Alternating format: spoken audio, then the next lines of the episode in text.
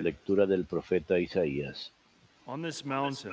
Aquel día el Señor de los ejércitos preparará para todos los pueblos en este monte un festín de manjares suculentos, un festín de vinos de sólera, manjares enjundiosos, vinos generosos, y arrancará en este monte el velo que cubre a todos los pueblos, el paño que tapa a todas las naciones, aniquilará la muerte para siempre.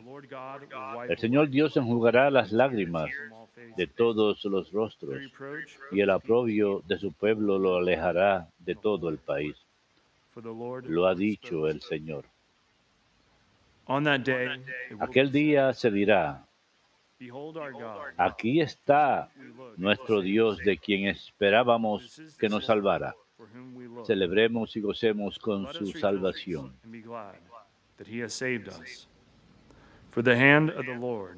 Porque la mano del Señor está en esta montaña. Verbum Domini.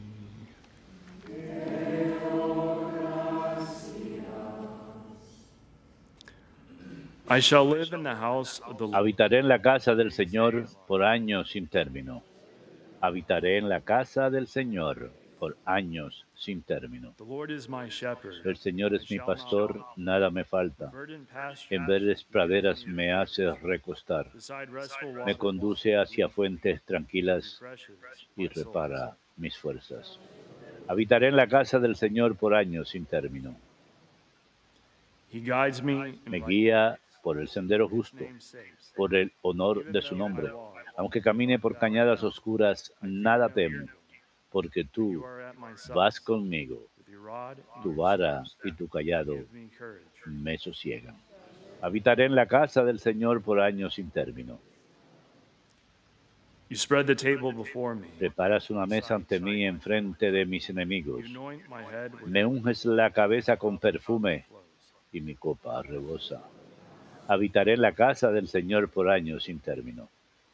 Tu bondad y tu misericordia me acompañan todos los días de mi vida y habitaré en la casa del Señor por años sin término. Habitaré en la casa del Señor por años sin término.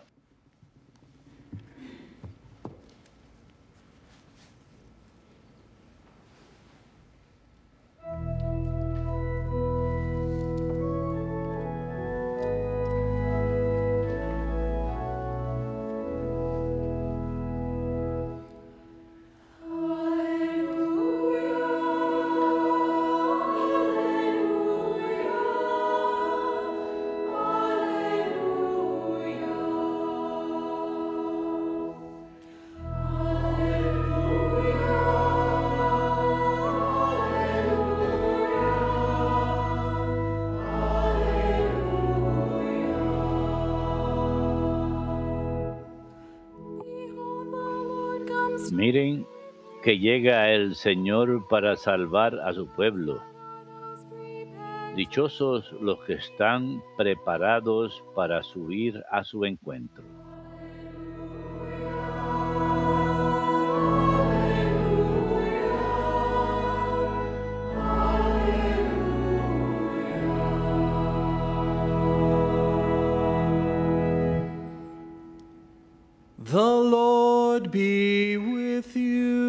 Señor esté con ustedes y con tu espíritu. Lectura del Santo Evangelio según San Mateo. Gloria a ti, Señor. En aquel tiempo, Jesús, bordeando el lago de Galilea, subió al monte. Y se sentó en él. Acudió a él mucha gente, llevando tullidos, ciegos, lisiados, sordomudos y muchos otros. Los echaban a sus pies y él los curaba. La gente se admiraba al ver hablar a los mudos sanos, a los lisiados, andar a los tullidos y con vista a los ciegos. Y dieron gloria al Dios de Israel. Jesús llamó a sus discípulos y les dijo, me da lástima de la gente porque llevan ya tres días conmigo y no tienen que comer. Y no quiero despedirlos en ayunas, no sea que se desmayen en el camino. Los discípulos le preguntaron, ¿de dónde vamos a sacar en un despoblado pan suficiente para saciar a tanta gente? Jesus said to them, Jesús le preguntó? ¿cuántos panes tienen? Ellos contestaron, "And a few siete fish." y unos pocos peces. Él mandó que la gente se sentara en el suelo. Tomó los siete panes y los peces, dijo la acción de gracias, los partió y los fue dando a los discípulos y los discípulos a la gente. Comieron todos hasta saciarse y recogieron las obras, siete cestas llenas. Palabra del Señor. Gloria a ti, Señor Jesús.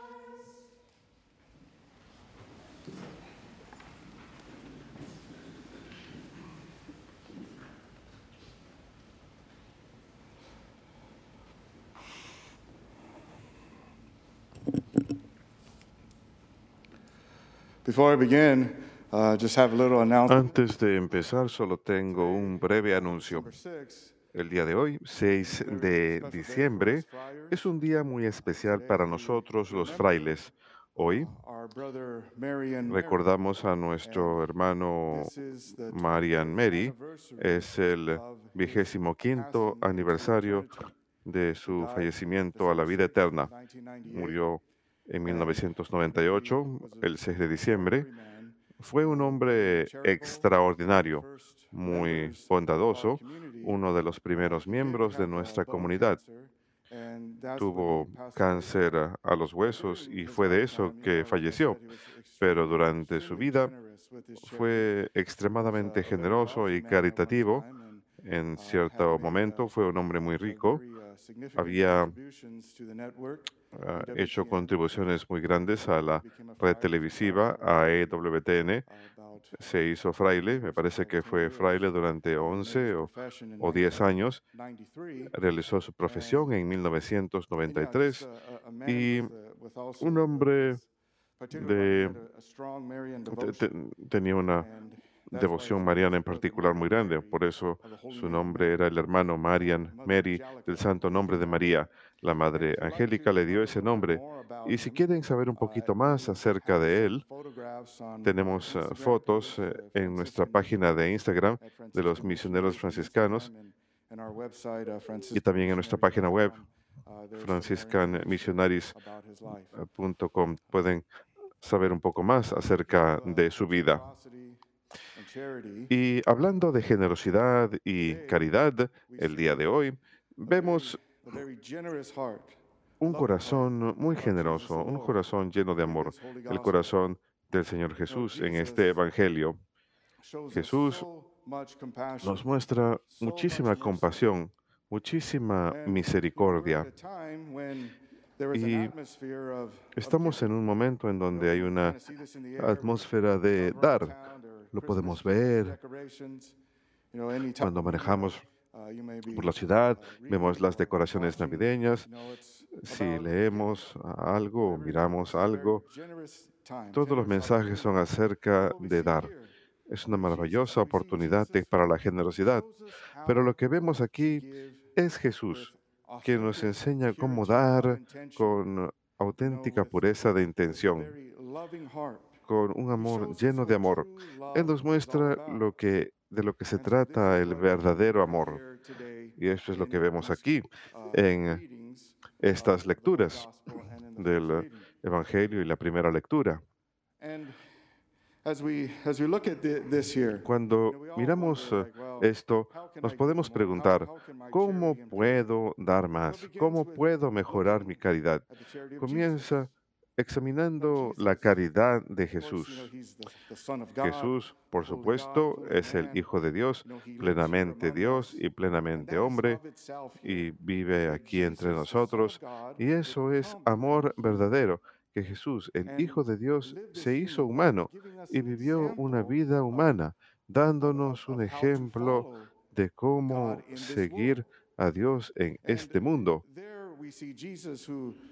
Ahí vemos a Jesús, quien por supuesto siempre está en la mirada del Padre, pero al mismo tiempo está mirando a la humanidad, está viendo una humanidad que es buena, que tiene valor, que tiene dignidad, pero también ve que hay pecado en el mundo y que hay sufrimiento como resultado del pecado y el mal en el mundo.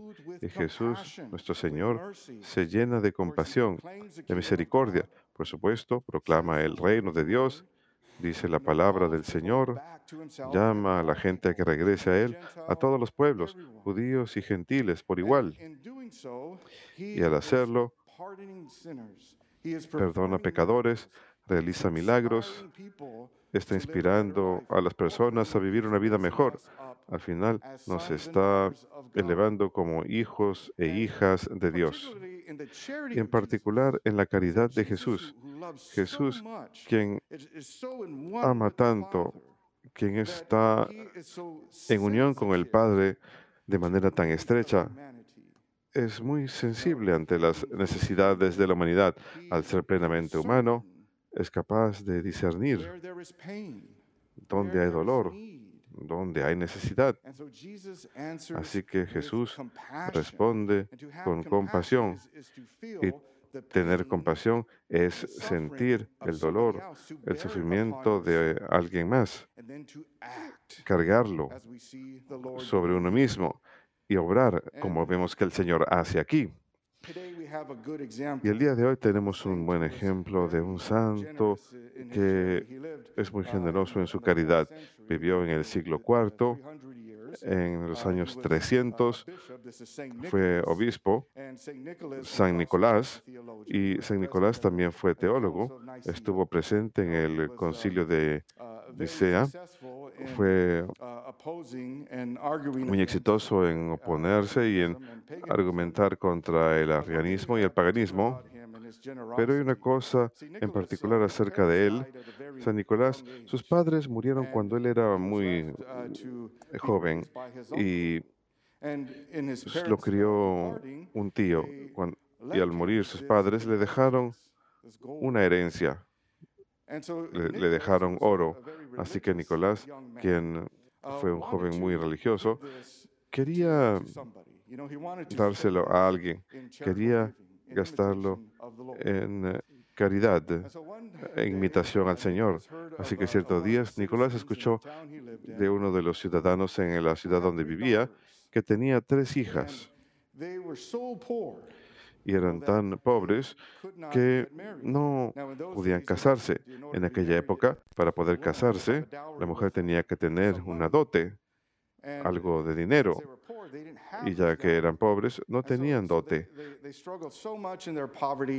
Y tenían mucha dificultad en su pobreza, casi sufriendo hambre. El padre estaba preparado para entregarlas a la prostitución. Sin embargo, Nicolás escuchó de esto y cierta noche tiró una bolsa de oro dentro de la casa. Así que tenían suficiente para mantener sus vidas y también para una dote para la hija mayor. Y después hizo lo mismo con las otras dos hijas también. Así que vemos en esto un hombre de corazón generoso que regala todos sus ahorros a estas personas. Y así es como vivió el resto de su vida, predicando la palabra, dando a los pobres, a cualquiera que tuviera necesidad. En realidad él no pensaba en sí mismo, él miraba hacia los demás y buscaba cuál era la necesidad de ellos. Ahí vemos compasión.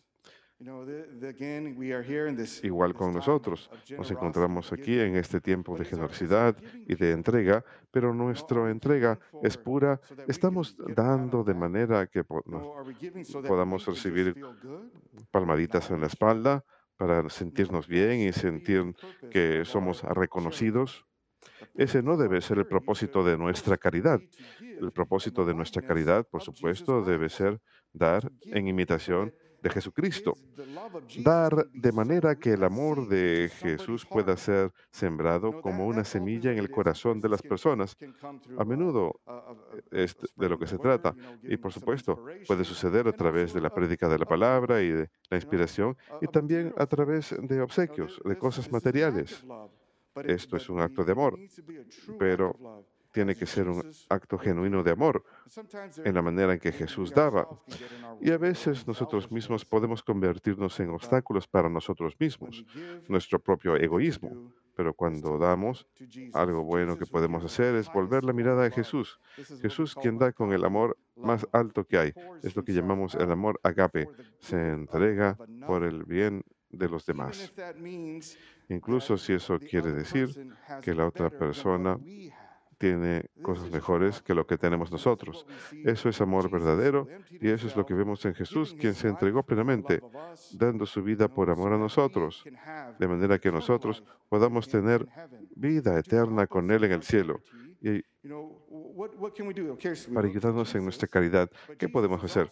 Por supuesto, podemos volver la mirada a Jesús, pero Jesús también nos está diciendo aquí en la segunda parte de este Evangelio, cuando da de comer a los cinco mil, está atendiendo las necesidades de la gente, tienen hambre, son pobres, multiplica los panes y los peces, pero al final les dice, sí, los amo y per- proporcioné, proveeré por sus necesidades humanas, sus necesidades naturales, sus necesidades materiales, pero al mismo tiempo nos está mostrando que algo, hay algo más grande, algo más poderoso que nos dará vida sobrenatural en él.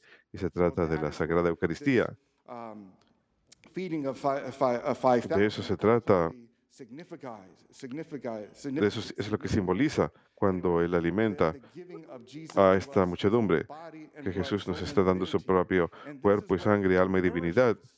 Y esto es lo que alimenta nuestra caridad, porque se trata de Jesucristo mismo dentro de nosotros. Así que es siempre bueno que recibamos, que acudamos al Señor con anhelo de que Él va a estar dentro de nosotros.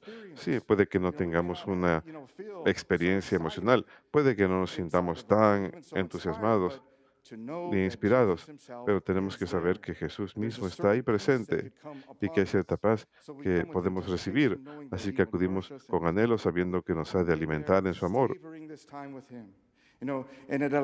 valorando ese tiempo con Él. Y esto nos permite, si realmente somos contemplativos, a ingresar en su vida al participar en esto, porque recuerden que Él nos muestra realmente cómo vivir y cómo amar. Así pues, queridos hermanos, en este tiempo de dar, elevemos nuestras, nuestro cuerpo, nuestras mentes, nuestra persona entera y pidámosle a Dios, a Jesús, que nos ayude a dar. Pidámosle que nos ayude a amar en la misma forma que Él ama. Que Dios los bendiga a todos.